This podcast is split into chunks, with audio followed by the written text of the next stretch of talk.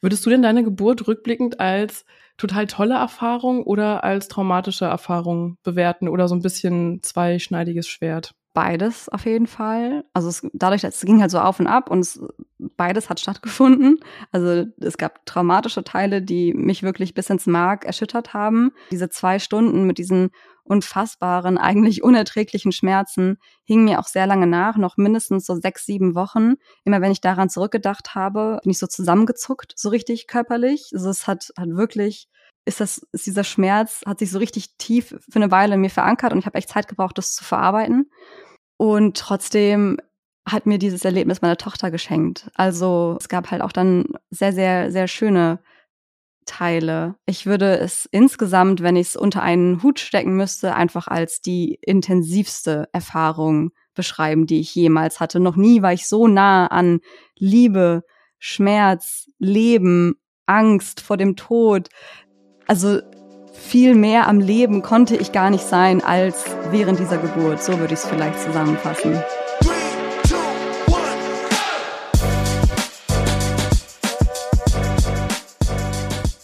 Mama halblang mit Rebecca und Sophia.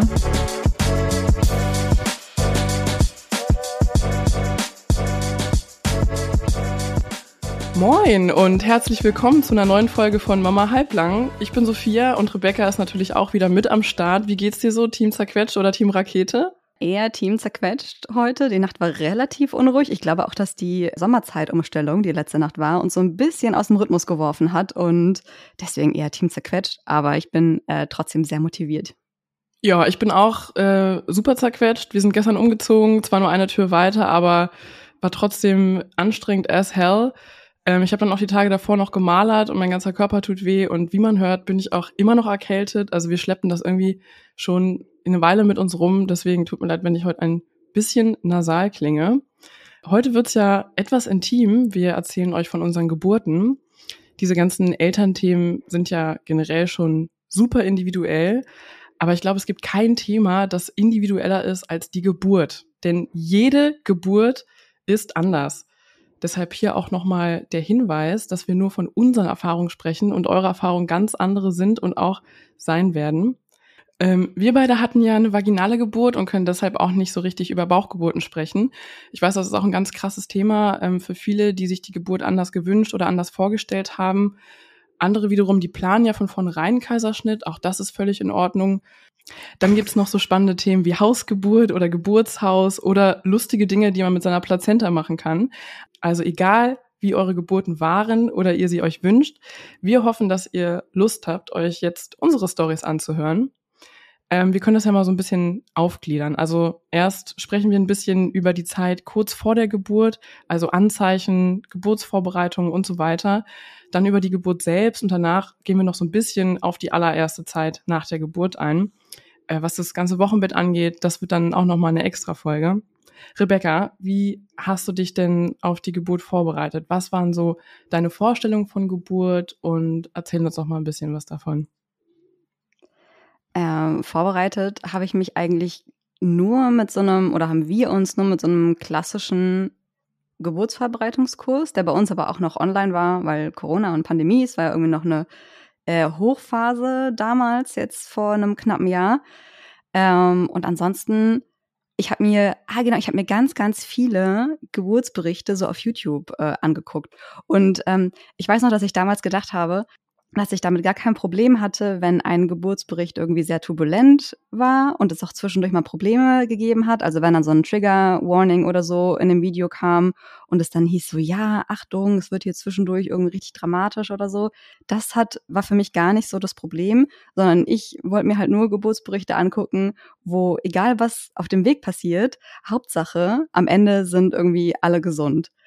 Das habe ich ganz, ganz viel gemacht um einfach mal auch so eine breite Palette zu bekommen, wie Geburten aussehen können. Also dann gibt's ja, es gibt ja so die ganz, ganz schnellen und dann die, die sich tagelang ziehen und super äh, anstrengend und schmerzhaft sind. Und ich wollte einfach, glaube ich, nur mal wissen, was, was kann denn theoretisch alles passieren? Ja, verstehe. Ähm, ich hatte tatsächlich einen Geburtsvorbereitungskurs live in person und das war mega cool. Das war auch so ein paar Vorbereitungskurs bei meiner Hebamme. und ähm, wir waren vier Paare insgesamt und es war immer so eine super schöne Atmosphäre. Meine Hebamme hat dann ja das immer so richtig gemütlich gemacht. Abends, es war noch so voll im Winter. Beim ersten Mal lag noch so ein Meter, Meter dicker Schnee und es war dann auch echt äh, ganz romantisch, sich da in der Hebammenpraxis einzukuscheln. Wir haben da super viel gemacht, also verschiedenste Übungen, immer wieder so informativer Anteil. Und das war einfach echt eine, eine tolle Zeit, irgendwie auch so mit dem Partner, ähm, sich dann so ja, auf die Geburt vorzubereiten. Hattest du denn Angst vor der Geburt? Weil du sagst gerade, du hast äh, bei YouTube so verschiedenste Berichte gehört, weil ich habe zum Beispiel nur die positiven Geburtsberichte bei YouTube geguckt. Also ich habe mir echt so die schmerzfreien Traumhausgeburten im Pool bei YouTube angeguckt und äh, die turbulenten Sachen habe ich so voll außen vor gelassen. Also hattest du Angst? Nee, ich ähm, habe mir nicht nur die ähm, positiven Geburtsberichte angehört, weil ich einfach versucht habe, da realistisch ranzugehen. Ich wollte in meinem Kopf gar nicht so eine Erwartungshaltung aufbauen, dass es jetzt so eine totale Traumgeburt werden muss, sondern ich wollte einfach nur wirklich ganz rational wissen, was kann passieren. Und ähm, Angst hatte ich vor der Geburt, ironischerweise gar nicht in der Schwangerschaft, weil ich war sehr, sehr ängstlich. So, ich habe mir echt können wir irgendwann noch mal in einer anderen Folge drüber sprechen, aber ich war wirklich, wirklich sehr ängstlich vor ganz vielen Kleinigkeiten. Und vor der Geburt selber hatte ich dann komischerweise überhaupt keine Angst. Also ich habe mich eher darauf gefreut und habe auch irgendwann so einen richtigen Ehrgeiz entwickelt, so das irgendwie richtig gut hinzukriegen. Ähm, und war einfach so bereit für dieses Abenteuer und war, glaube ich, einfach nur gespannt, wie es passiert, wie mein Körper darauf reagiert, wie ich auf die Wehen und Schmerzen reagiere. Ähm, aber Angst hatte ich tatsächlich gar nicht. Und ja, habe mir einfach nur gewünscht am Ende, okay, scheißegal, was auf dem Weg passiert. Hauptsache, die Kleine und ich gehen gesund aus dieser Geburt raus. Das war für mich alles, was wichtig war zu dem Zeitpunkt. Und Angst, dass dann auf dem Weg irgendwas passiert oder dass ich irgendwie nicht auf die Schmerzen gut, gut in Anführungsstrichen, äh, reagiere, das gar nicht. Hast, hast du da Angst gehabt und dir deswegen nur die positiven Sachen angeguckt oder wolltest du dich nur auf eine positive, auf einen positiven Ausgang oder auf einen positiven Weg einstellen. Ja, auf jeden Fall letzteres. Also ich, ähm, ich glaube nicht nur, sondern ich weiß, ist ja auch wissenschaftlich erwiesen, dass ähm, halt extrem positive Gedanken und ein positives Mindset sich auch auf den Körper auswirken. Nicht nur auswirken können, sondern wirklich auswirken. Ähm, halt zum Beispiel, wenn man, wenn man lacht, also wenn man ein Grinsegesicht zieht, werden äh, im Gehirn Hormone ausgeschüttet, äh, Glückshormone ausgeschüttet. Also nicht nur die Gedanken beeinflussen den Körper, der Körper die Gedanken und so weiter. Ähm, deswegen, ja, habe ich so, bin ich so richtig diesen Hypnobirthing-Trip gefahren, weißt du? Also ich habe dann auch so auf dem Petsyball gesessen und in Gedanken so meditiert, also versucht wenigstens irgendwie so Achtsamkeitsübungen zu machen oder so positive Affirmationen mir geht es gut, mein Baby ist gesund, mein Körper hat alles, was er für die Geburt braucht, die Kraft, die steckt in mir drin und sowas halt. Am Ende natürlich unter der Geburt konnte ich nichts davon dann abrufen. Darüber reden wir ja gleich noch.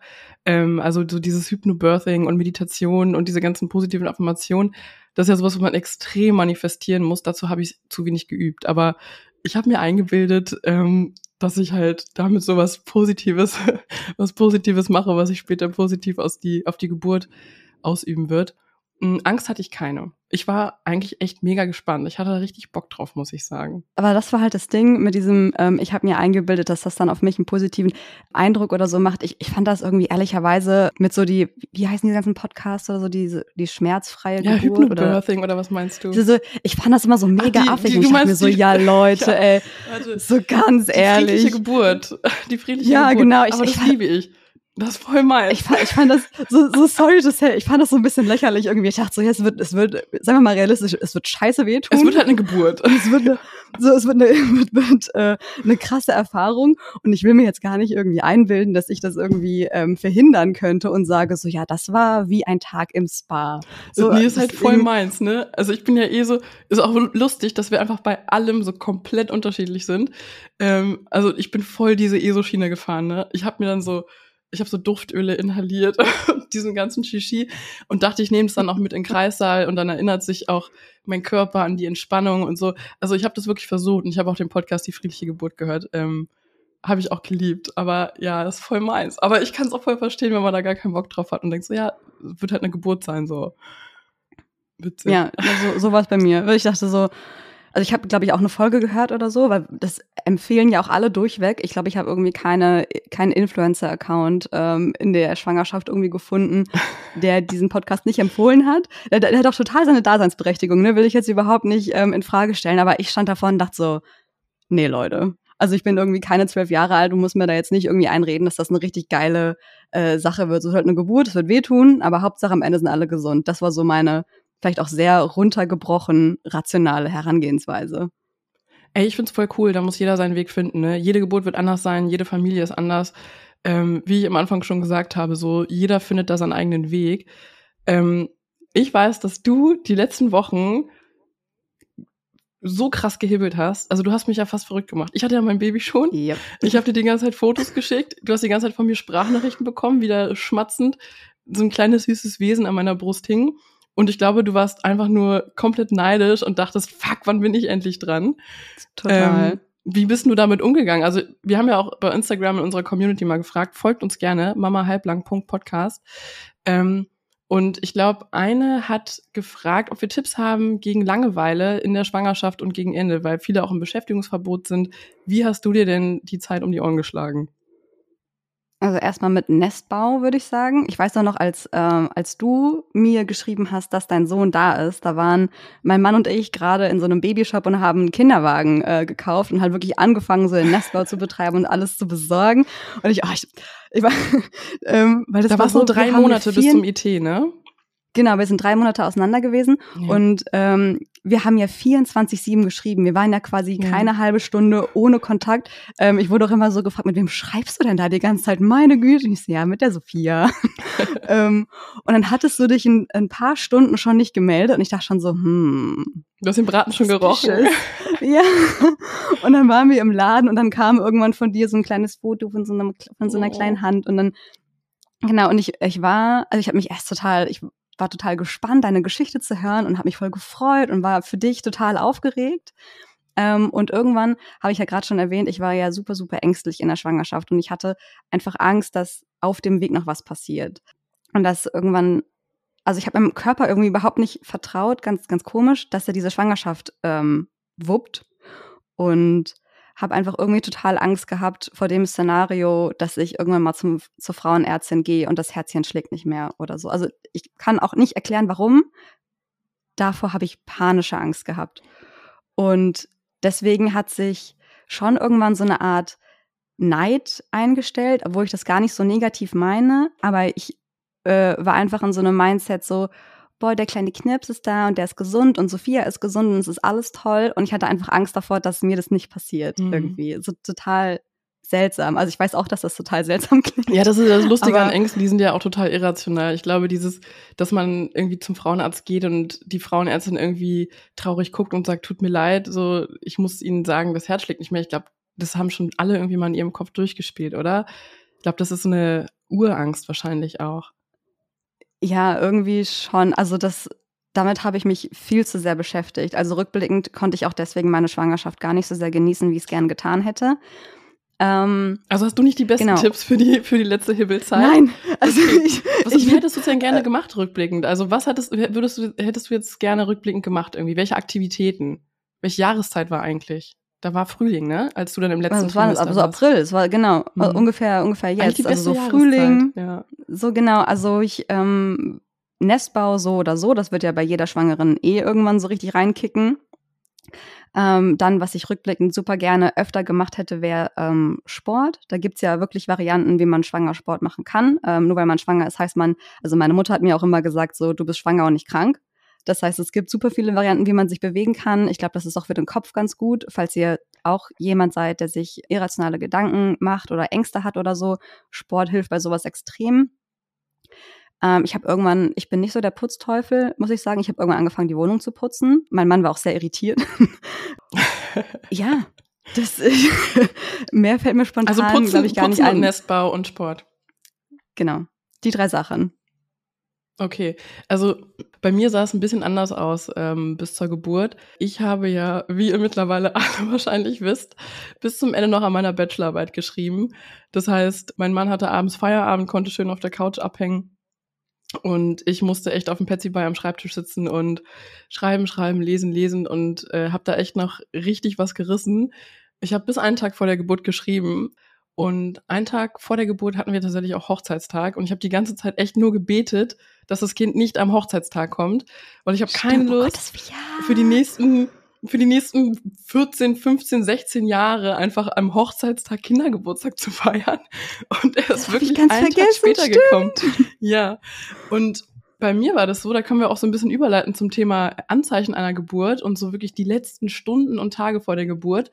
Wir hatten dann unseren Hochzeitstag und sind ähm, haben uns einfach einen mega schönen Tag gemacht. Also es war so ein frühlingshafter Tag und wir sind in die Innenstadt gefahren und sind was essen gewesen und da durch die Gegend spaziert und es war, ich war so super glücklich und ich dachte mir auch so innerlich von wegen, okay, die Bachelorarbeit, ich bin jetzt so weit fertig, quasi durch und habe das Thema so ein bisschen losgelassen und ja, ich war einfach so glücklich und so verliebt auch in meinen Mann und ich hatte so diese ganzen Glückshormone und es ist ja auch erwiesen, nachgewiesen, dass das Kuschelhormon Oxytocin, dass das wehenfördernd ist. Und ich glaube, dass dieser Tag mir den richtigen Oxytocin-Boost gegeben hat. Denn in der Nacht ging es dann los bei mir mit einem Blasensprung. Hatte ich das nicht sogar vorausgesagt damals? Ich weiß es nicht. War das nicht so? doch, doch, ich weiß noch, weil, weil du mir das nämlich damals erzählt hattest und meintest so, oh Gott, hoffentlich kommt er nicht äh, an unserem Hochzeitstag. Und dann meinte ich so, ja, wäre das nicht irgendwie mega praktisch, wenn ihr so einen richtig schönen Hochzeitstag hättet und in der Nacht danach fängt es dann an. Doch. Okay. Ich weiß es noch, stimmt. Das kann echt gut sein. Ich erinnere mich gerade nicht mehr, aber wenn du dich so erinnerst, dann wird es, wird es so stimmen. Ich meine, es, also es haben ja auch ganz viele gesagt, dass ähm, solange man halt noch so krasse To-Dos auf dem Zettel hat, sich das Kind eigentlich Zeit lässt und erst wenn man innerlich auch so ein bisschen loslässt und sagt, okay, jetzt bin ich bereit, jetzt, jetzt kannst du kommen, ähm, dass, dass es dann erst losgeht. Meine Hebamme hat auch mal gesagt, so sprich mit deinem Kind. Sprich einfach mit deinem Kind, guck deinen Bauch an und unterhaltet euch miteinander. Und ich habe halt immer meinen Bauch angeguckt und sag so, du lässt dir bitte Zeit. Ich möchte nicht am Hochzeitstag. Alles andere ist mir egal, aber bitte nicht an diesem Tag. Und ja, in der Nacht ging es dann los. Wie gesagt, mit einem Blasensprung. Ähm, das ist ein Anzeichen. Aber zwei Tage vor ET dann, ne? Das zwei, war, zwei Tage vor ET ist er gekommen. Mm. Oder war er dann da? Ich glaube, es war vier Tage vor ET. Zwei Tage. Nee, ja, zwei Tage vor ET. Du erinnerst dich viel besser als ich. Oh mein Gott, ich stille, ich stille auch noch. Das ist, glaube ich, das Stillgehirn, was ich noch habe, ey. Ähm, ja, tatsächlich zwei Tage vor ET, genau. Relativ pünktlich. Alles zwei Wochen vor dem ET und zwei Wochen nach dem ET gilt ja als pünktlich. Also ein Kind, was zwei Wochen äh, VET kommt, kommt nicht zu früh, sondern das ist dann noch in diesem Zeitraum. Wann kam deine Kleine denn? Äh, genau, also zu dem Moment, als sie dann geschlüpft ist, äh, war genau sieben Tage nach ET. Also ich war eine Woche drüber. Okay, das ist fies. das ist also fies. es ging bei es, es ging bei ähm, ET plus fünf ging es los und bei ET plus sieben war sie da. Okay, dazu gleich noch mehr. Wir sprechen jetzt noch mal kurz über die Anzeichen. Aber ähm, sieben Tage drüber ist fies. Also da bin ich echt ganz froh, dass ich ähm, nicht so nicht so hibbeln musste, sondern dass ich dann überrascht wurde, sage ich mal. Man guckt ja einfach immer auf dieses Datum im Kalender. Man kann es gar nicht anders machen. Genau, ich habe schon erzählt, dass es bei mir mit einem Blasensprung losging. Ähm, ich kann ja mal so ein bisschen erzählen. Also äh, genau, wir sind dann schlafen gegangen nach unserem wunderschönen Hochzeitstag und unser erster Hochzeitstag auch. Und ähm, ich bin nachts dann so gegen 1.30 Uhr aufgewacht und hatte extremen Schmerz, oder nee, ich konnte gar nicht einschlafen, so war's. Ich konnte nicht richtig einschlafen, mein Mann hat schon gepennt und ich hatte die ganze Zeit so ein Ziehen im unteren Rücken. Und dann dachte ich die ganze Zeit so, oh, irgendwie, weiß nicht, was Falsches gegessen oder manchmal hat man ja irgendwie auch so schmerzhafte Blähungen oder irgendwie sowas. Und ich dachte, ich gehe noch mal auf Klo und guck mal irgendwie und bin dann rübergewatschelt und da lief es schon. Und ich dachte nur so, hm, ist das jetzt Fruchtwasser? Habe ich jetzt irgendwie einen Blasensprung oder was? Und dachte, nee, ich gehe mal gucken. Jedenfalls bin ich dann aufs Klo und bin da irgendwie eine halbe Stunde im Bad rumgeturnt, um irgendwie rauszufinden, ob das jetzt Fruchtwasser ist, was aus mir rausläuft oder nicht. Und dann war ich mir ziemlich sicher, bin zurück ins Schlafzimmer, wollte meinen Mann wecken und ähm, da lief es dann auch schon so krass, dass äh, ich echt keine Zweifel mehr hatte. Wie war das denn bei dir? Also wo, woher, woran wusstest du, dass es jetzt losgeht. Ich glaube, das war nicht ganz so eindeutig, oder?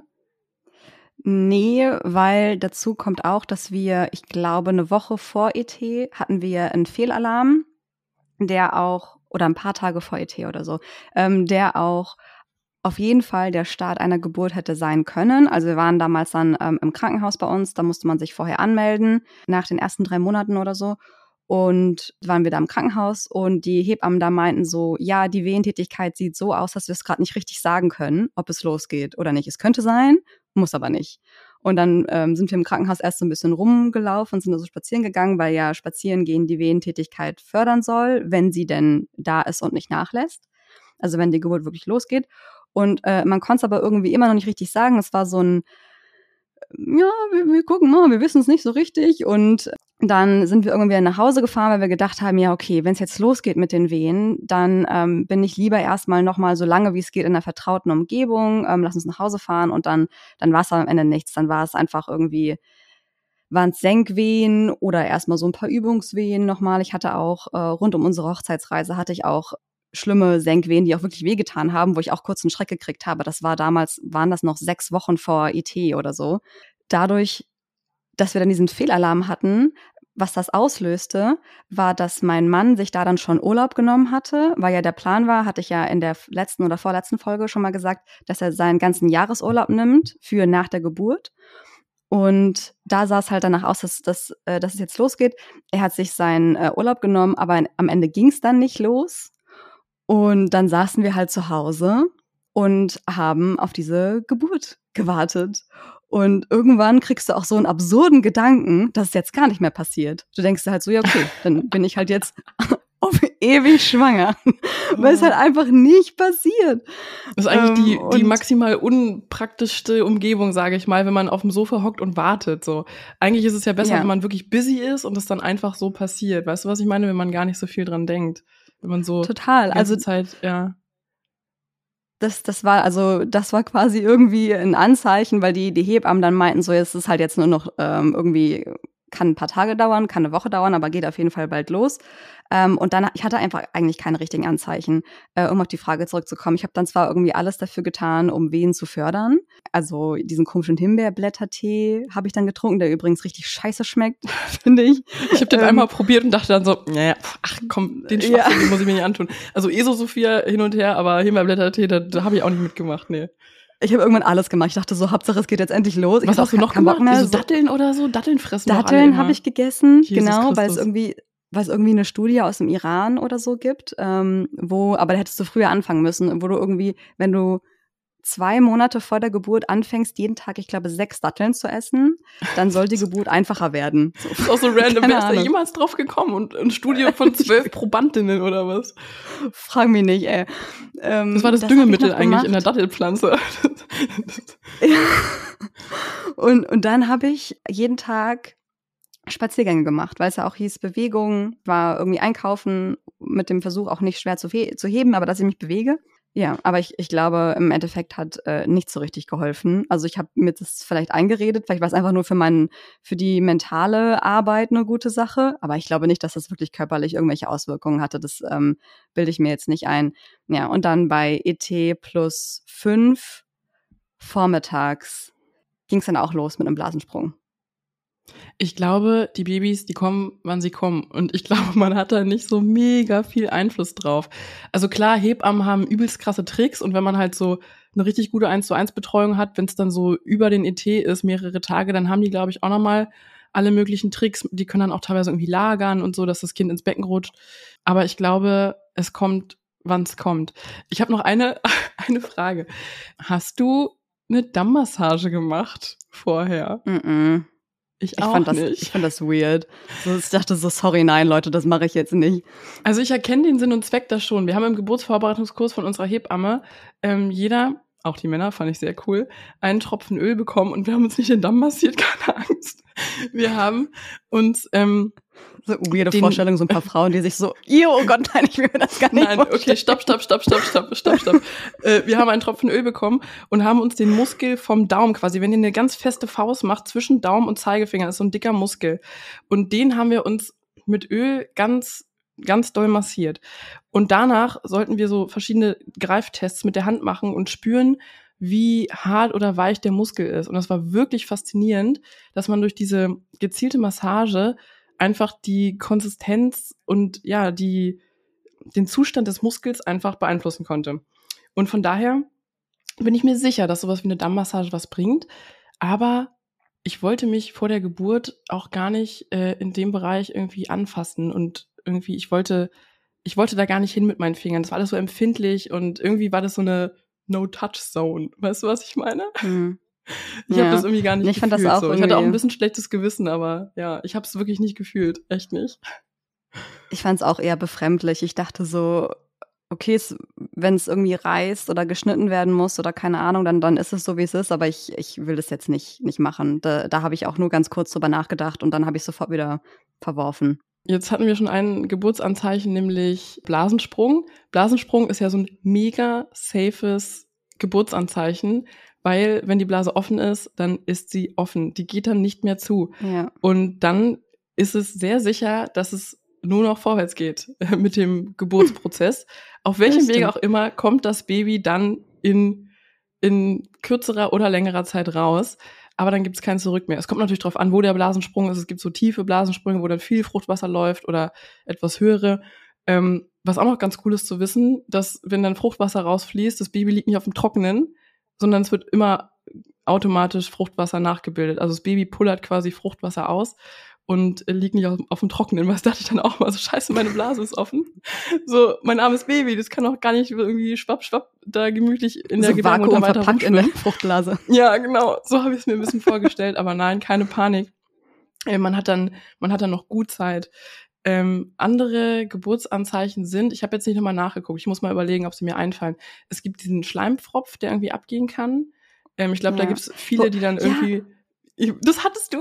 Das hattest du? Oder ich, hast du gegoogelt, ich mir, was da so ich bin in, mir, Unterhöschen war? Sorry. Ich das bin mir nicht sicher, weil ich, ich, bin mir nicht 100% sicher, weil ähm, meine Frauenärztin hatte mir irgendwann mal gesagt, dass dieser Schleimpfropf, also diese, diese Art Korken, der verhindern soll, dass Bakterien und so in die Fruchtblase und so kommen, ähm, meinte, dass die halt äh, eher so bräunlich ist, wie so von altem Blut eingefärbt, so ein bisschen, weil da halt so kleine Blutgefäße geplatzt sind und dann ist das halt so rötlich-braun quasi. Und ähm, an dem Tag, als meine Fruchtblase offen war, also ich erzähle jetzt mal einmal kurz, wie, der, wie, die, wie dieser Tag war. Und zwar, ich bin vormittags irgendwann so gegen ähm, elf oder so, bin ich auf Toilette gegangen und hatte plötzlich so rosanes, pinkes Wasser auf dem Toilettenpapier. Und hast mir erstmal ja, geschrieben. Stimmt, ich habe erstmal geschrieben. Ähm, weil das heißt ja, dass diese Farbe ähm, könnte das Fruchtwasser unter anderem, es gibt noch andere Farben, glaube ich, aber die ist, ist eine sehr gängige Farbe für Fruchtwasser. Und dann ähm, habe ich auch mit meinem Mann gesprochen und so, ja, was machen wir jetzt und lassen wir das jetzt checken. Ich war ja, wie gesagt, sehr ängstlich. Das heißt, ich habe mir irgendwie viele Gedanken gemacht. Ähm, und dann dachten wir erst so, ja, nee, komm, lassen wir jetzt erstmal sein und gucken mal, was so im Laufe des Tages passiert. Und ähm, dann war es irgendwann Nachmittag und mein Mann meinte auch so, ja, wir warten jetzt ab, also kann ich jetzt zum Sport gehen, oder? Und ich so, ja klar, mach. Und bin dann selber nochmal ins Bad, um auf Toilette zu gehen und sehe dann plötzlich, wie ich unter anderem auch Schleim, aber auch so einfach so super viel getrocknetes altes braunes Blut verloren habe. Und ich oh, weiß krass. nicht, ob da nicht auch unter anderem der Schleimfropf dabei war. Also ich wusste ich quasi erstmal nicht richtig, ob die Blase. Ich also ich habe das gesehen, dachte so, habe ich schnell wieder angezogen, bin in den Flur gesprintet, wie man das schwanger so macht, sprinten und so. ähm, und habe ihn noch am Aufzug draußen erwischt und meinte so Kommando zurück. Hab ihm das Guck mal. Hab ihm das gezeigt. Oh, hab ihm das gezeigt und meinte so, okay, wir fahren jetzt ins Krankenhaus. Ja. Und ähm, da wurde dann ähm, halt erst CTG gemacht und so und dann halt auch dieser spezielle Fruchtwassertest, den die da im Krankenhaus haben. Und äh, die, die Hebamme da war eigentlich schon dabei, uns wieder nach Hause zu schicken. Die meinte so, ja, das kann der Schleimfropf gewesen sein oder irgendein Blutgefäß, das da geplatzt ist und so. Und während sie das sagte, wanderte so ihr Blick auf diesen Fruchtwassertest und der war dann positiv. Und dann wussten wir, okay, es ist, da ist ein Ach, mini, mini Riss wahrscheinlich okay. in der Fruchtblase. Mhm. Und dann sind wir auch im Krankenhaus direkt geblieben. Okay, verstehe. Weil wir halt schon ja. da waren. Bei mir war das so, wir sind dann, also ich hatte, ich habe dann Wehen bekommen abends im Bett. Ich habe ja diese Schmerzen im unteren Rücken. Das waren Wehen. Das sind, das sind diese Wehenschmerzen. das, das waren Wehen. Ja, so habe ich das gespürt. Ich habe die Wehen nur im Rücken gespürt.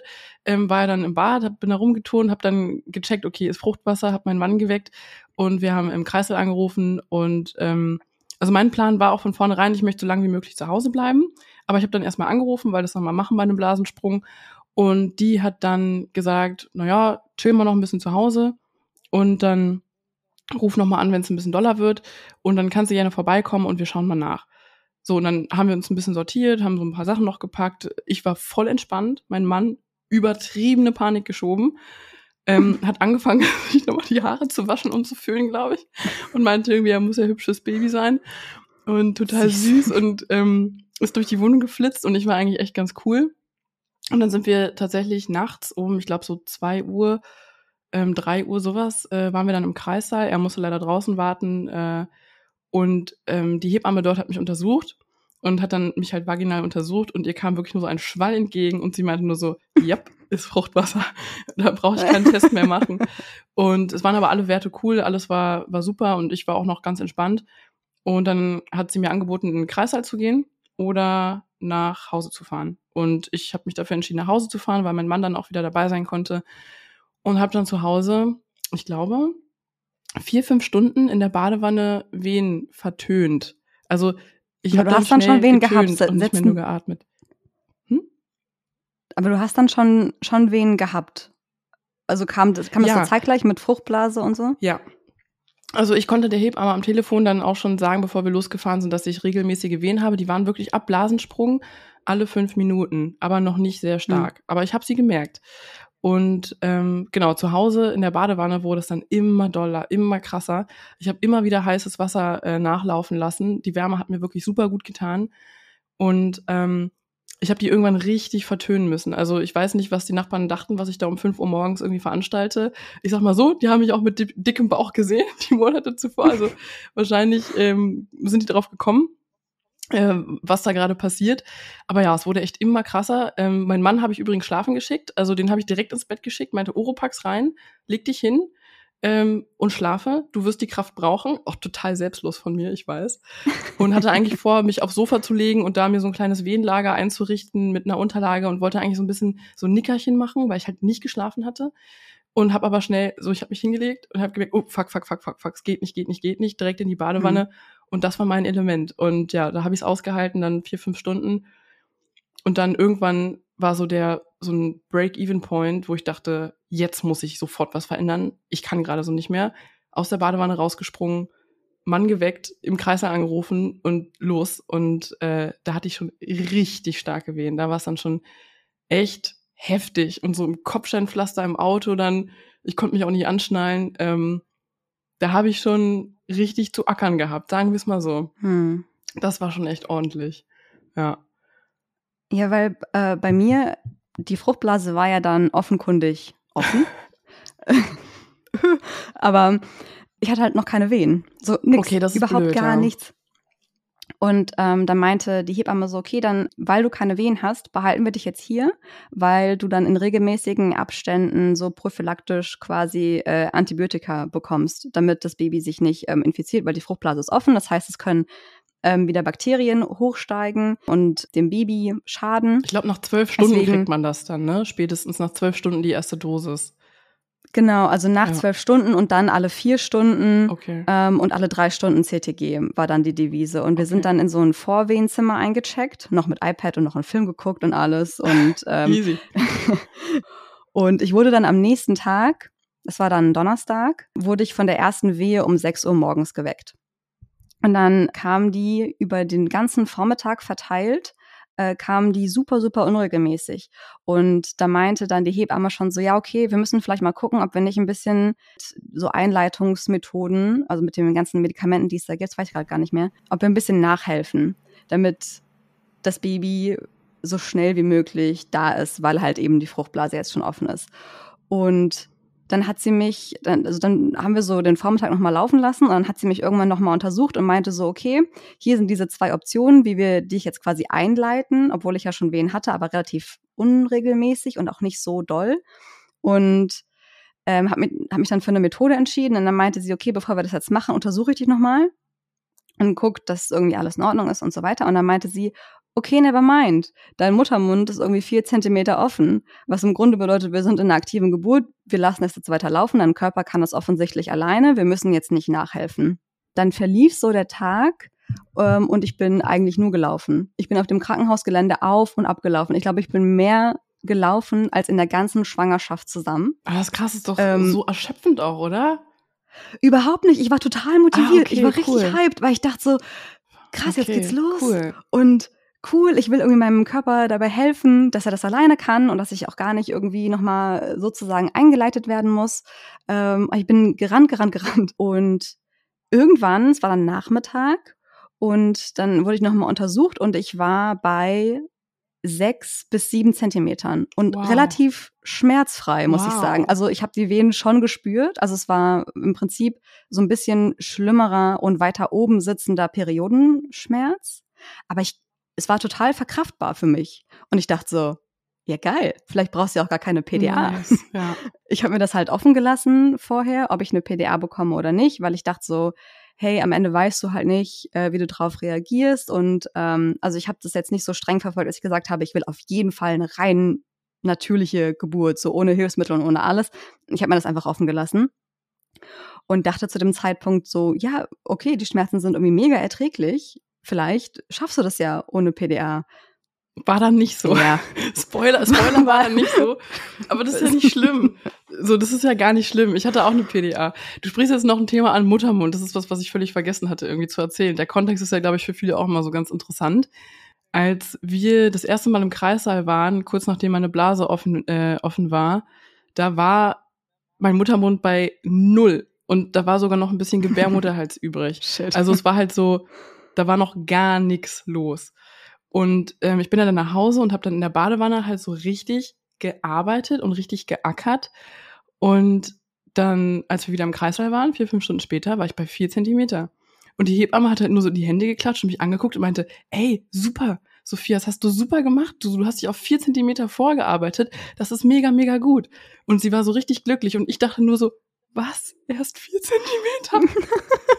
Scheiße. Äh, zehn. Zehn müssen, ne? Ja, genau. Zehn, zehn Zentimeter Muttermund und dann passt das Köpfchen durch. Ja, und das war halt die Kacke. Und ich habe die Wehen auch echt nur im unteren Rücken gespürt, weil mein Baby nicht so ganz optimal dann im Becken lag, glaube ich. Und dann habe ich, als ich dann da im Kreißsaal war mit vier Zentimetern, irgendwann hatte ich, habe ich richtig Probleme bekommen, weil ich habe Angst vor der nächsten Wehe entwickelt. Und wenn man in diesen mhm. Angst-Schmerz-Kreislauf reinkommt, das ist gar nicht gut.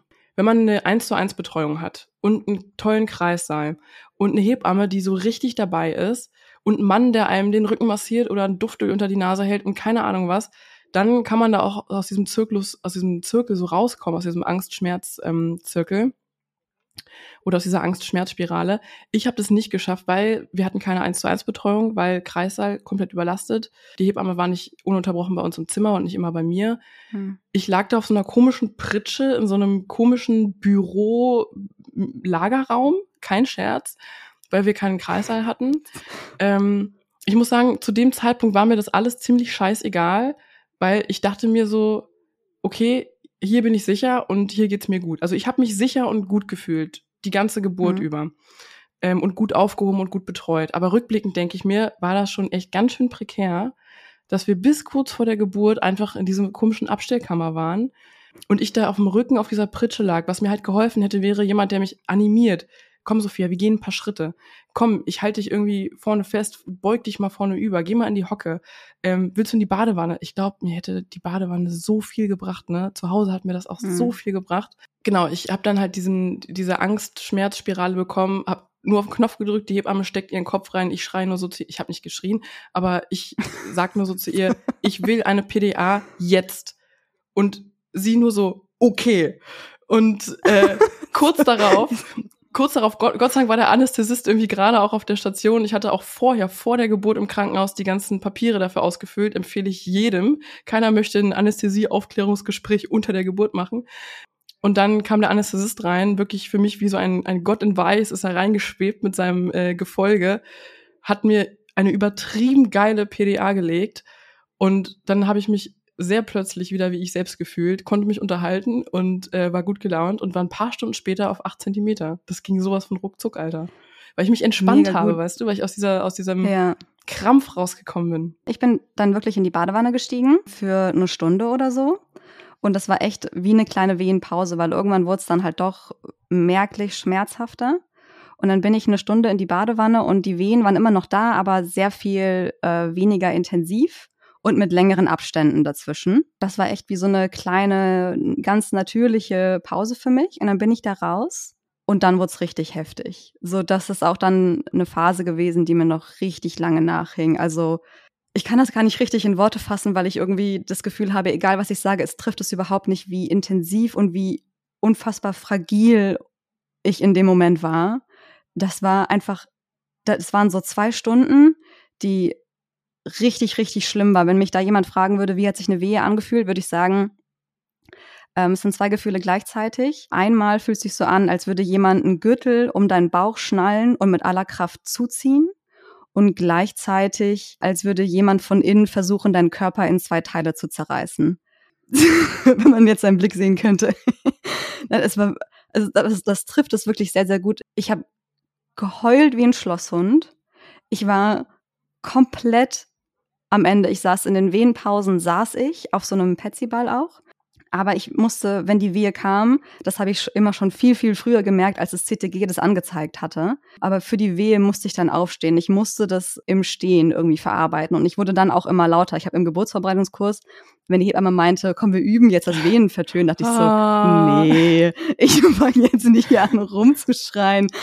Aber während du eine richtige, echte Wehe hast, also ich konnte dann gar nicht anders. So der Druck und der Schmerz, da musste einfach irgendwo hin. Dann stand ich da und es, ich war, ich war so am Boden wie noch nie in meinem Leben zuvor. Und ich glaube, ähm, mein Mann war da auch in dem Moment so ein bisschen so total konsterniert von dieser, von dieser Situation.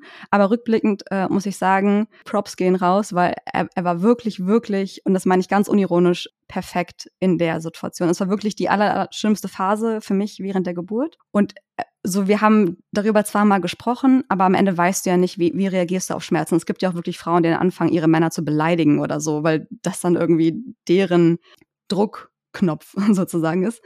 Und bei mir war das gar nicht, ich bin einfach nur so in mir zusammengesackt. Ich war so ein Häufchen Elend, das einfach nur noch auch in diese Angstspirale, in diese Angst-Schmerz-Spirale reingekommen ist.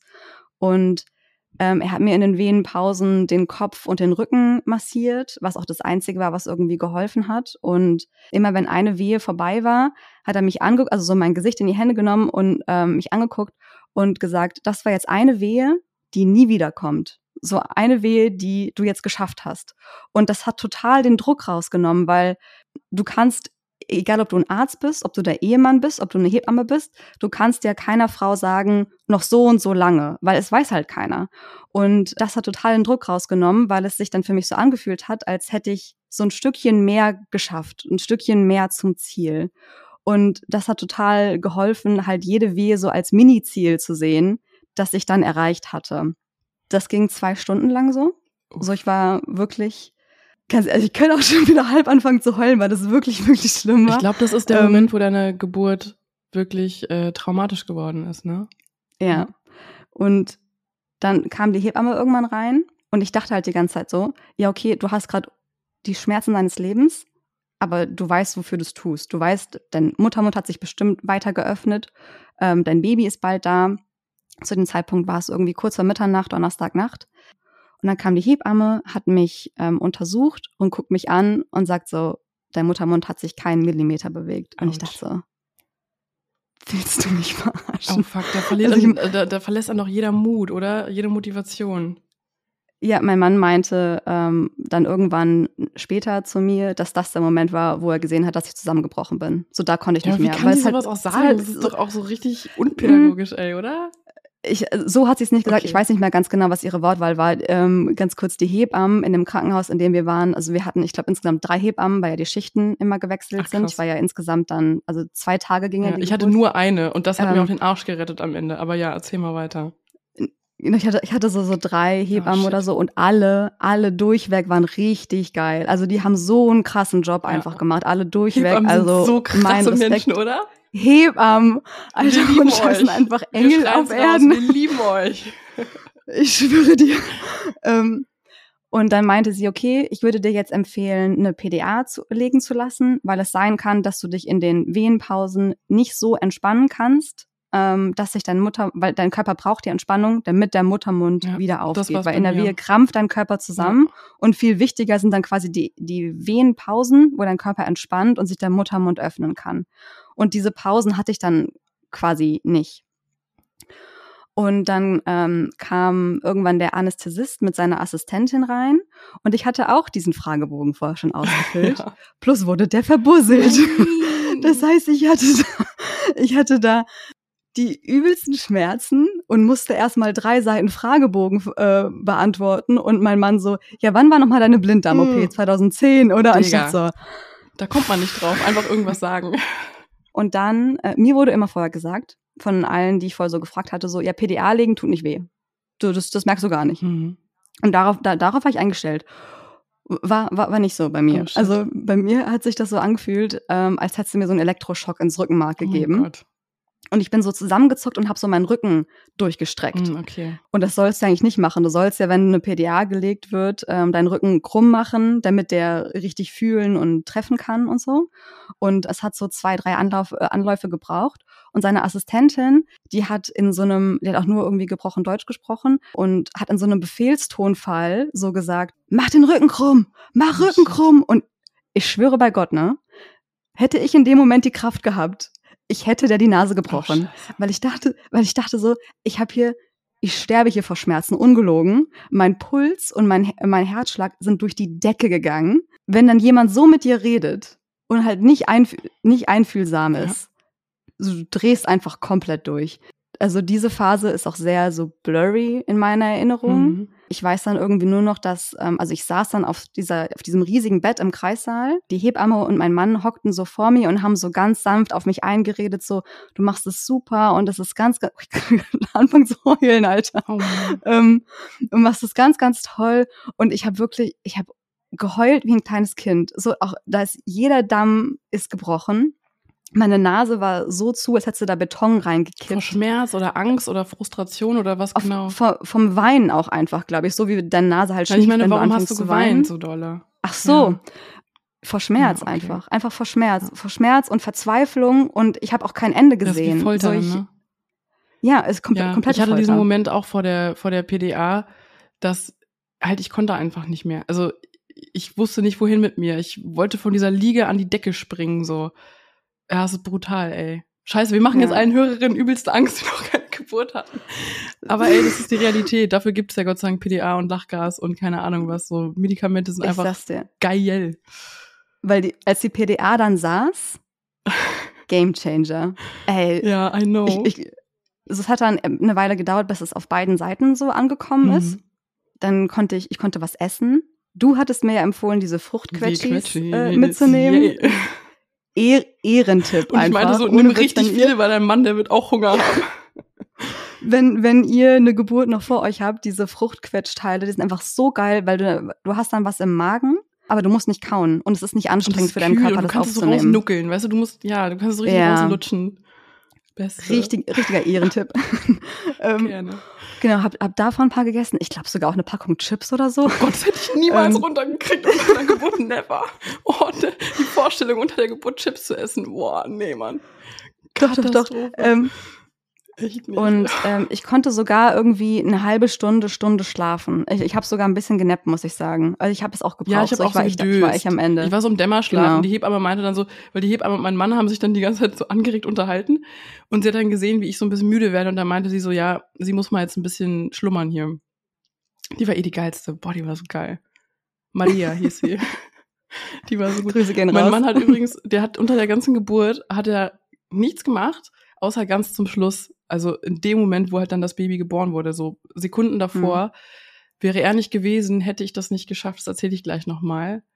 Ähm, ich wollte noch kurz sagen, wie die Wehen sich für mich angefühlt haben, weil es war komplett anders als bei dir.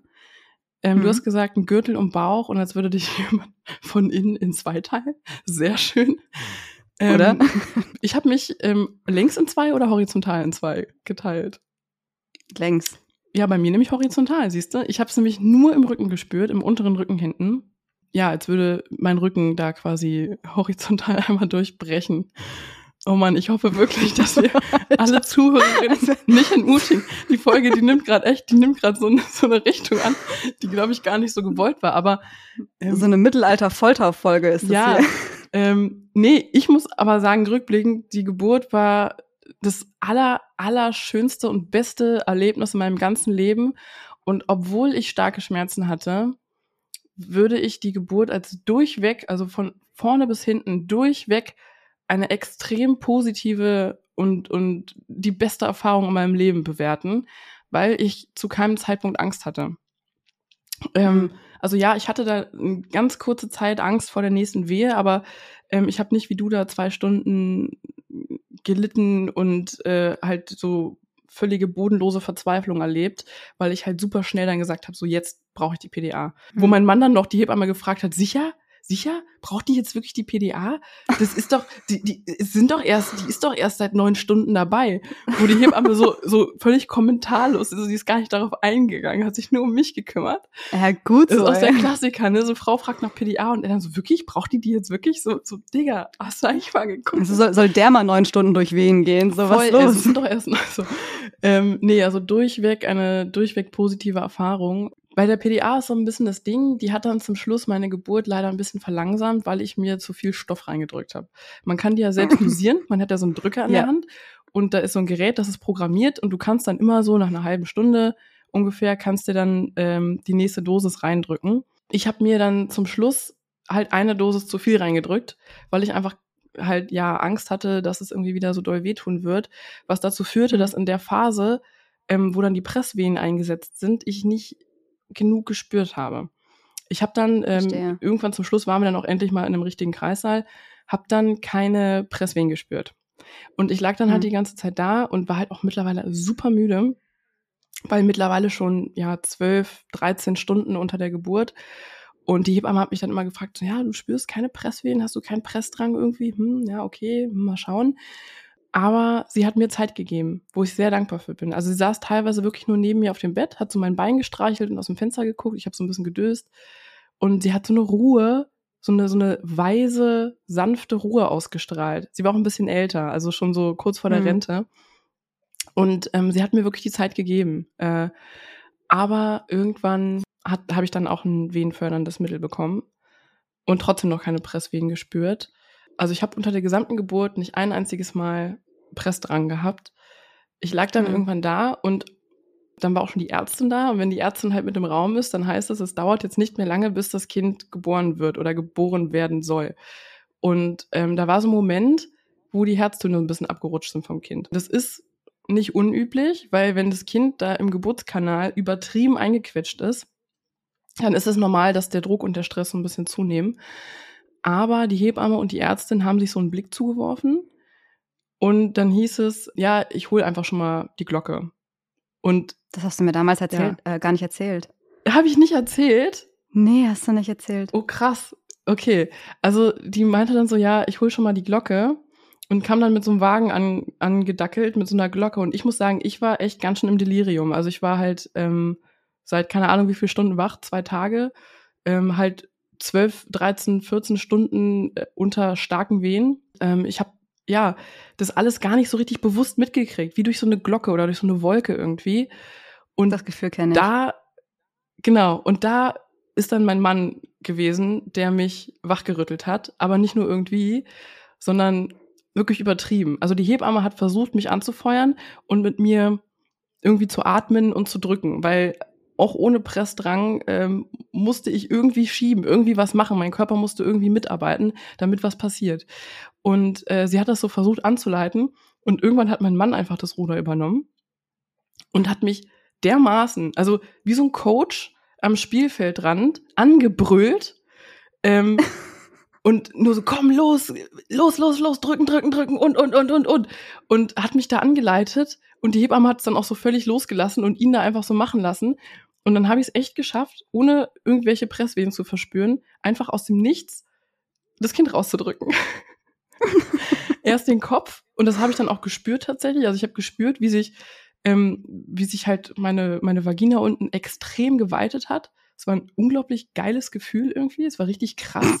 Sorry, wenn ich das so Interessante sage. Formulierung, Sophia. Nicht im sexuellen Sinne. Das war so eine, es war eine transzendente, übernatürliche Erfahrung. War es einfach. Hallo, Okay. Eso Sophia. Und ähm, dann war der Kopf draußen. Und dann hat die Hebamme mich angebrüllt, ich soll nochmal genau das Gleiche machen, habe ich. Und dann flutschte der Körper raus. Und dann äh, wurde mir mein Baby auf die Brust gelegt. Und ohne meinen Mann hätte ich diese letzten paar Minuten nicht geschafft, weil der hat mich richtig wachgerüttelt. Ich habe dann gecheckt, okay, fuck, ich muss jetzt was machen. Ich muss jetzt richtig Mhm. Gas geben, weil ansonsten wird das Kind mit der Glocke geholt. Und das hat mich, glaube ich, so krass motiviert, da richtig Vollgas zu geben. Das war heftig, Leute. Das war richtig wild. Wirklich. Ich, ich glaube, sowas hätte ich gar nicht gekonnt, weil ich bin auch jemand, ähm, ich mag das überhaupt nicht, wenn mich jemand beim Sport anfeuern möchte. Also ich kann das nicht haben. Weil, ähm, weil entweder mache ich was, weil ich es selber will, weil da meine eigene intrinsische Motivation dahinter steckt, oder ich lasse es sein. So, ich bin dann sehr, sehr sturer Kopf. So entweder ich will es oder ich will es nicht. So Punkt. Da gibt's nicht nichts dazwischen. Ja, ich glaube, wir waren in dem Moment so Ähm, eins, weißt du? Also wir waren nicht zwei getrennte Personen, sondern in dem Moment waren wir eins. Also ja, ich Schön. brauchte einfach diese, ich brauchte diesen Arschtritt einfach in dem Moment. Ja, ja voll gut. So bei, bei mir hätte das, glaube ich, nicht funktioniert. Ich brauche dann eher jemanden, der mich ähm, emotional auffängt und mir so eine, so eine emotionale Basis gibt, auf, aufgrund der ich dann weitermachen kann. Und das, das hat mein Mann ja da gemacht in dieser. Das ist auch mega schön, was er gesagt also, hat. So, diese Wehe kommt nicht wieder. Das ist ein total schöner Spruch. Das hätte ich auch gerne gehört, muss ich sagen. Das, Das ist ein das war, wir haben da Spruch. auch so in der Formulierung vorhin nicht drüber gesprochen, das kam einfach so aus ihm raus, weil er, glaube ich, auch sonst nicht wusste, was Krass. er sagen sollte. Aber es war einfach wirklich, das besser hätte es nicht sein können. Ohne ihn hätte ich das nicht geschafft. Hätte ich das nie, niemals überlebt. Also ich habe auch von anderen Frauen gehört wegen der Corona-Pandemie, dass die Ehemänner erst dazukommen dürfen, wenn die Pressphase angekommen ist. Finde ich Und das wäre dann, oder? Das wäre bei mir halt nach dieser schlimmen Phase gewesen. Ich hätte nicht gewusst, wie ich das ohne ihn gemacht, also weiß ich einfach nicht. So, und ich war einfach unfassbar froh, dass er da war und das alles so mit mir äh, gestemmt hat. Ich glaube, ja, ohne ihn hätte ich es einfach nicht, ich kann es auch noch dreimal sagen, aber ich hätte es einfach ohne ihn wirklich nicht geschafft. Wie war denn Und- bei dir dann diese, äh, die Austrittsphase, die ich gerade beschrieben habe? Also wirklich die letzten Minuten. Wie, wo, wie, Mhm. was ist dann da noch passiert? Naja, also es war dann so, dass ich die PDA hatte, die ja super bei mir auch gewirkt hat. Ich war unfassbar dankbar und ähm, meine Nase ging auf, ich konnte wieder richtig atmen, ich konnte was essen, ich konnte was trinken. Das war einfach super heilsam. Ich habe dann auch venenförderndes Mittel bekommen, damit ähm, das nicht alles abflacht und die Geburt unnötig in die Länge gezogen wird. Dann wurde ich irgendwann untersucht und ähm, dann hieß es plötzlich Muttermund vollständig eröffnet. Wir gucken uns an, übelst vorfreudig, dass es jetzt nicht mehr lange dauern kann. Und dann werde ich nochmal ähm, untersucht und äh, die Hebamme sagt so, ja, aber das Baby liegt nicht richtig im Becken. Und wir dachten so, im Ernst? Im, wirklich jetzt? Also war einfach so eine Schisse. richtige Achterbahnfahrt die ganze Zeit. Und dann musste ich so ein paar Tonübungen irgendwie machen, um so auf natürliche Art und Weise zu versuchen, das, das Baby ähm, in die Ja, ich richtige wurde auch Position zu gelagert. Ich bringen. wurde auch gelagert mit so Beinen oder gibt es Vorrichtungen im Bett, so mit Beinen hoch und so. Ich wurde auch gelagert, genau. tatsächlich. Jetzt Ja. erinnere ich mich wieder, man Ähm. vergisst so viel. Und ich muss aber auch dazu sagen, ich habe schon seit mehreren Jahren immer mal wieder Probleme mit einer Beckenfehlstellung. Also solltet ihr dafür auch anfällig sein, würde ich euch empfehlen, vorher mal zum Chiropraktiker oder so zu gehen. Das hat mir meine Hebamme auch empfohlen oder zum Physiotherapeuten. Einfach um zu gucken, ob alles richtig ist. Das bei, in der zweiten Schwangerschaft würde ich das auf jeden Fall machen. Genau, und das Problem war dann auch, dass auch ihr Herz, äh, ihre Herztöne abgefallen sind. Und die Hebamme irgendwann meinte, es ist jetzt nicht dramatisch, aber es gefällt mir nicht. Und dann war auch eine, eine Sauglocke war auch im Spiel und ich musste mich dann, ich habe die Presswehen gespürt, einfach dieser extreme Druck nach unten und äh, ich, ich kann das gar nicht mehr beschreiben, was genau der Unterschied war, aber einfach so, ja, so ein Druck nach unten und ich habe richtig gespürt, wie sich das Baby ihren Weg durch meinen Körper gebahnt hat. Zwischendurch ähm, hat die Ärztin, die dann irgendwann auch da war, auch gesagt, ich soll mal die Presswehe nur veratmen und nicht aktiv mitpressen. Und ich habe trotzdem gespürt, wie das Baby trotzdem weiter runtergerutscht ist und sich so ja durch meinen Körper sich so durchgebahnt hat. Krass. Und ich bin da rückblickend auch so richtig demütig vor der, äh, ist jetzt auch ein bisschen esoterisch, aber ich meine es eigentlich nicht so, vor der Natur und der Biologie, dem Lauf der Dinge einfach geworden, Das weil das. Baby kommt, ob du willst Ja. oder nicht. So, so das Leben bahnt sich seinen Weg, egal was du tust oder ob du versuchst es zu verhindern. Und musste mich dann immer so hin und her drehen, mal Presswehen veratmen. Dann gab es irgendwie eine Phase, wo ich, dann war sie irgendwann so tief, dass das CTG auch ihren Herzschlag nicht mehr gefunden hat. Nicht, weil er nicht da war, sondern weil das Baby einfach sehr tief saß. Und ich habe, da habe ich richtig Angst gekriegt, wenn ich dieses Piepen gehört habe vom CTG, dass der, dass der Herzschlag weg ist.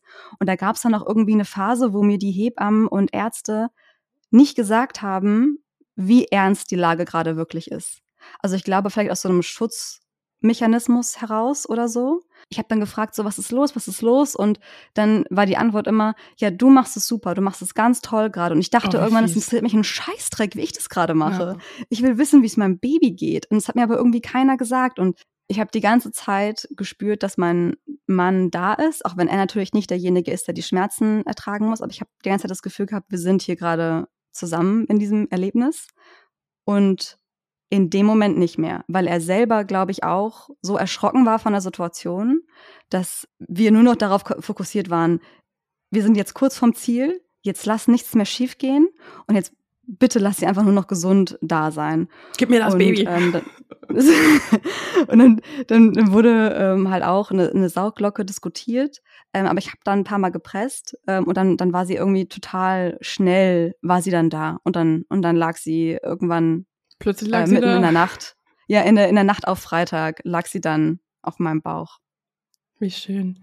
Dieses, was du beschreibst, dass du richtig gespürt hast, wie sie sich durch den Geburtskanal bewegt hat, da bin ich ein bisschen neidisch. Also das klingt nach einer unglaublich krassen Erfahrung auch. Das hab ich ich habe das nämlich gar nicht gespürt, weil die PDA da einfach zu krass noch gewirkt hat. Da, also in der Phase war ich untenrum echt ganz schön taub, leider. Also ich, ähm, ich habe auch immer fleißig gedrückt beim PDA-Knopf. Ich habe auch keine Dosis ausgelassen. Es kommt ja also jede Stunde automatisch und alle halbe Stunde kannst du nochmal extra dosieren. Ich habe auch fleißig gedrückt. Mhm.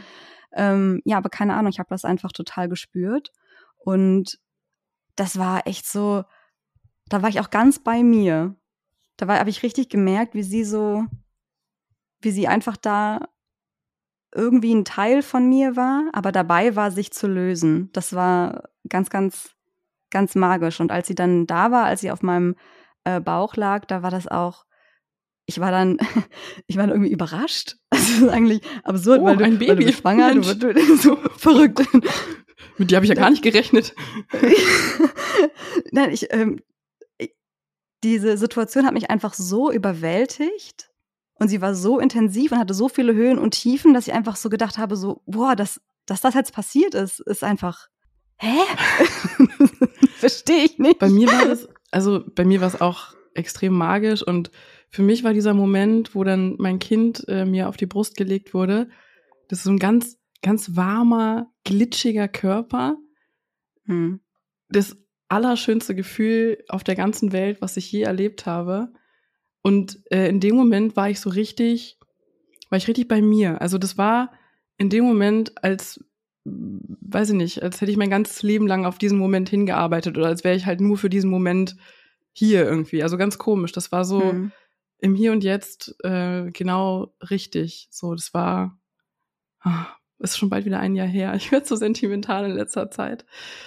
ja, es war schön. Das möchte, möchte man hundertmal erleben, genau das.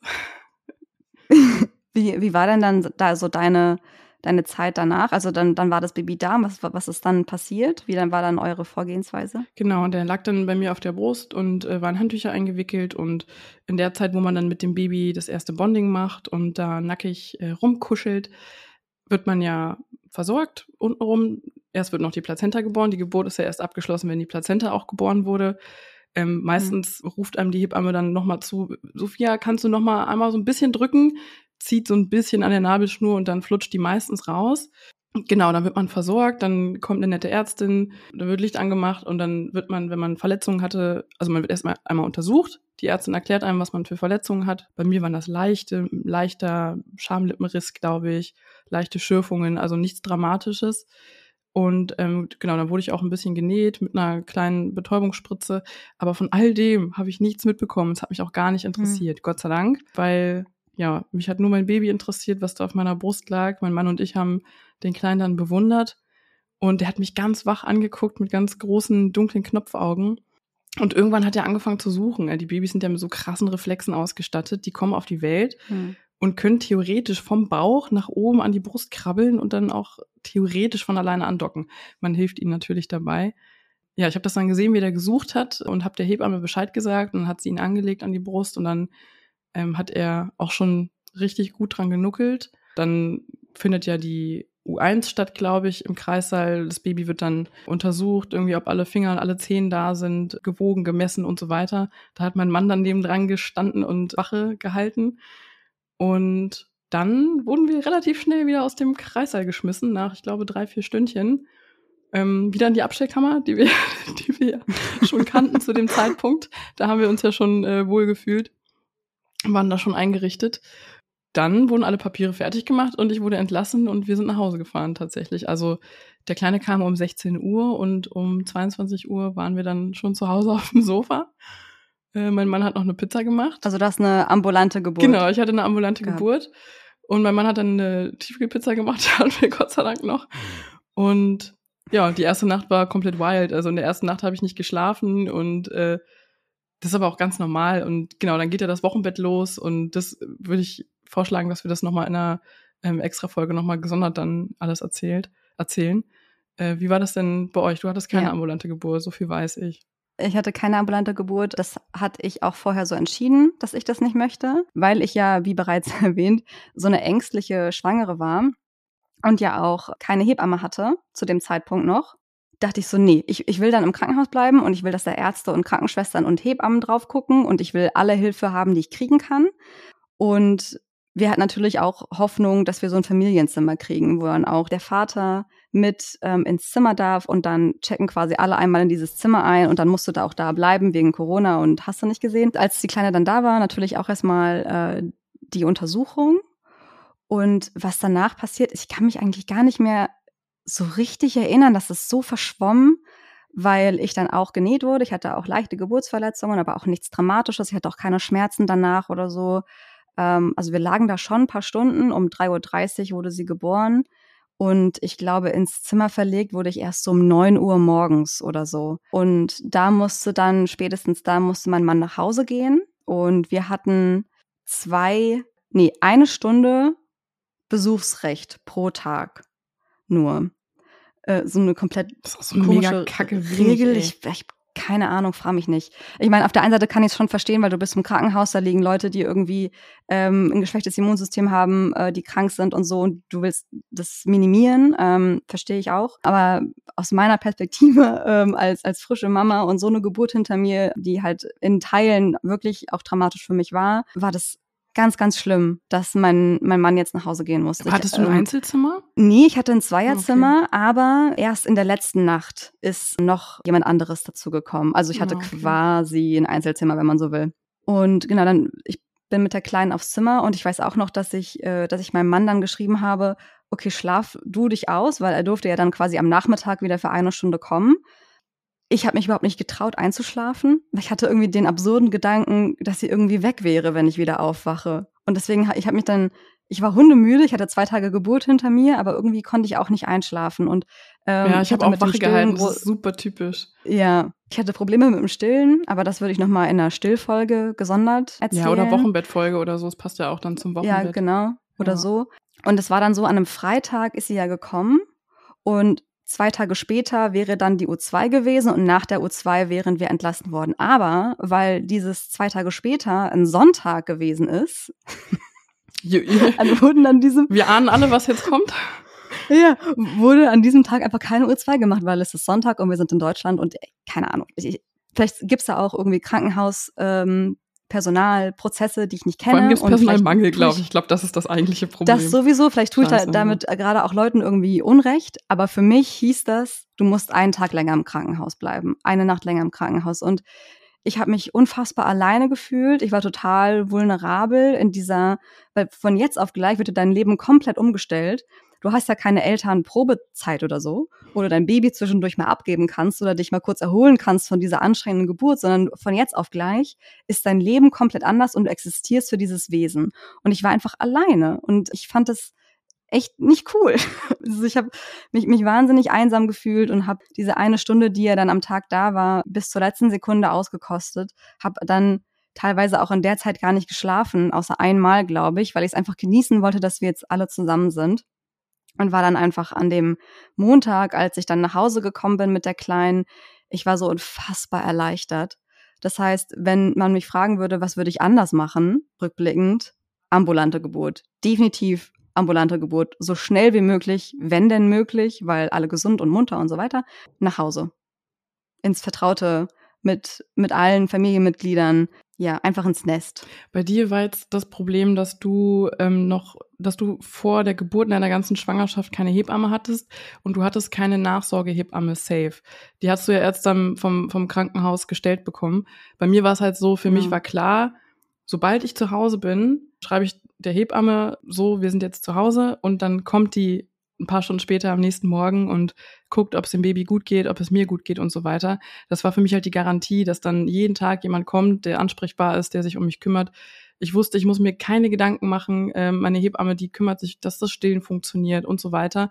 Und hatte halt auch diese, so eine Leichtigkeit, ne? Also für mich war klar, egal welches Problem kommt, egal, ich brauche mir keine Sorgen machen, äh, so sie ist für mich da und kümmert sich. Das hattest du halt nicht, ne? Deswegen, du wolltest dann eher auf Nummer sicher gehen und im Krankenhaus bleiben. Ich glaube, die entlassen einen auch nicht, wenn man keine Nachsorgehebamme hat. Das weiß ich ehrlicherweise gar nicht, äh, weil ich dadurch, ich glaub, dass für mich eine ambulante jemanden. Geburt also dadurch, dass für mich eine ambulante Geburt ähm, vor, also in der Schwangerschaft noch vor der Geburt gar kein Thema war, habe ich auch gar nicht nachgefragt, unter welchen Prämissen ich quasi entlassen werden würde, vorher schon. Aber genau das Krankenhaus hat mir dann eine Hebamme gestellt, wofür ich auch sehr, sehr dankbar war und bin, dass es einfach jemanden gab, der aufs Baby geguckt hat und noch auch noch versucht hat, das Stillen irgendwie hinzukriegen. Ja, aber ich war dann einfach sehr, sehr froh, als wir zu Hause waren, als es dann endlich soweit war. Du hast jetzt schon gesagt, du würdest beim nächsten Mal eine ambulante Geburt in Erwägung ziehen. Gibt es denn noch irgendwas anderes, was du anders machen würdest beim nächsten Mal? Bei der Geburt selber nicht. Also ich würde tatsächlich versuchen, mir die Schwangerschaft ein bisschen entspannter zu gestalten, dass ich nicht so durchdrehe die ganze Zeit. Das war, also ich habe mir ähm, und meiner Familie das Leben, glaube ich, schwerer gemacht, als es sein müsste. Das war einfach unfassbar unnötig. Also ich habe auf jeden Fall irgendwie daraus gelernt, meinem Körper zu vertrauen, dass er das schon, auch dass die, die Natur so sich einfach ihren Weg bahnt.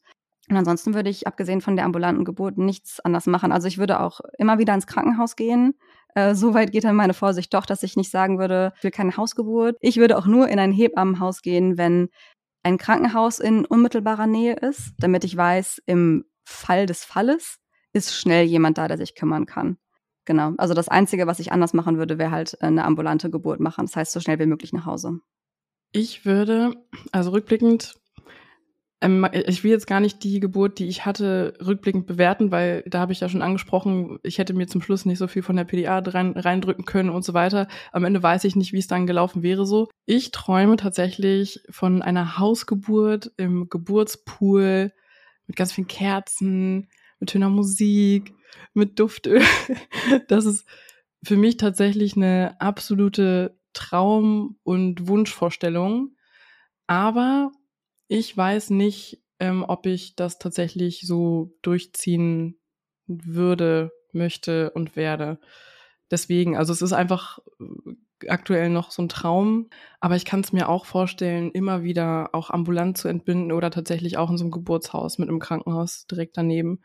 Da kann man ja so eine häusliche Atmosphäre auch ganz gut schaffen.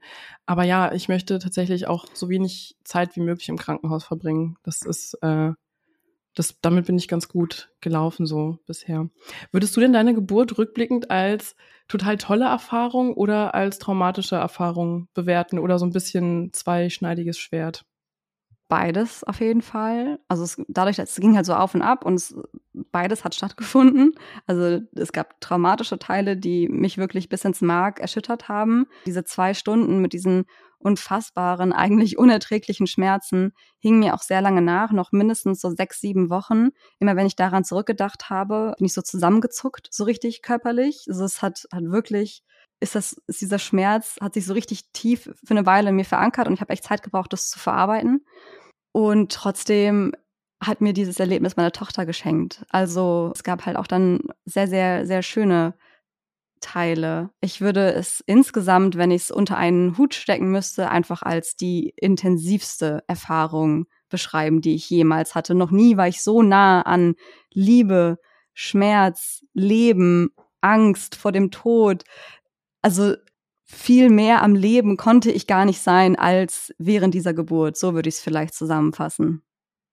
Ihr Lieben, wir sind am Ende dieser Folge. Diese Folge ist definitiv ein bisschen länger, aber ich glaube, wir haben uns auch bisher noch nie so krass geöffnet und über so, über eine generell so intime Sache wie die Geburt gesprochen. Ich habe mega viel von dir erfahren, noch Rebecca, was, was wir bisher noch nie so kommuniziert haben irgendwie. Ja. Folgt uns auf jeden Fall bei Instagram, mamahalblang.podcast. Ich, äh, wir hoffen, euch hat diese Folge hier gefallen und ihr schaltet auch beim nächsten Mal mit ein. Beim nächsten Mal soll es um das Thema Babyschlaf gehen. Und da haben wir auch eine ganz besondere Sache für euch, ein kleines Giveaway. Da könnt ihr gespannt sein. Kann was gewinnen, Damit yay! was gewinnen, yay! So, Rebecca, jetzt ganz zum Schluss äh, ist nochmal Zeit für unsere Fragenrunde. Hast du Bock? Yay. Yes, auf geht's. Okay, erste Frage. Von welchem Star hattest du ein Poster früher in deinem Kinderzimmer hängen? Oh Gott. Ich weiß es bei mir. Tokyo Hotel. Aber du bist dran. oh Gott, ich war. Uh, Aber du bist dran. Ähm, As 5 hatte ich. Diese komische. nice. Peinlich. Okay, zweite Frage. Hm? Zweite Frage. Wie isst du dein Ei zum Frühstück? Äh, ich esse super selten Eier zum Frühstück, weil das irgendwie, das ist so ein Essen, da, da muss ich Lust drauf haben. Das ist nichts, was ich so ständig wegsnacken könnte. Aber wenn, dann meistens äh, Rührei. Dritte Frage. Welchen Film hast du als letztes geguckt? Boah. Ist das dieses Mom Brain, von dem immer ja. alle reden? Ja, ja, doch schon. Äh. Das Video auf dem Babymonitor zählt nicht. Scheiße, was war der letzte Film, den ich geguckt habe? Um Gottes Willen. Ähm, äh, ich ja, noch nicht beendet, aber angefangen und glaube ich bei der Hälfte dann irgendwie müde ausgestiegen, weil Baby und so. Ähm, äh, Pulp Fiction. Und wie fandest du den? Also ich habe jetzt erst nur die erste Hälfte gesehen, aber mega, mega cool. nice. Okay, Leute, dann bis zum nächsten Mal und bis dahin machen wir alle mal richtig schön entspannt halblang.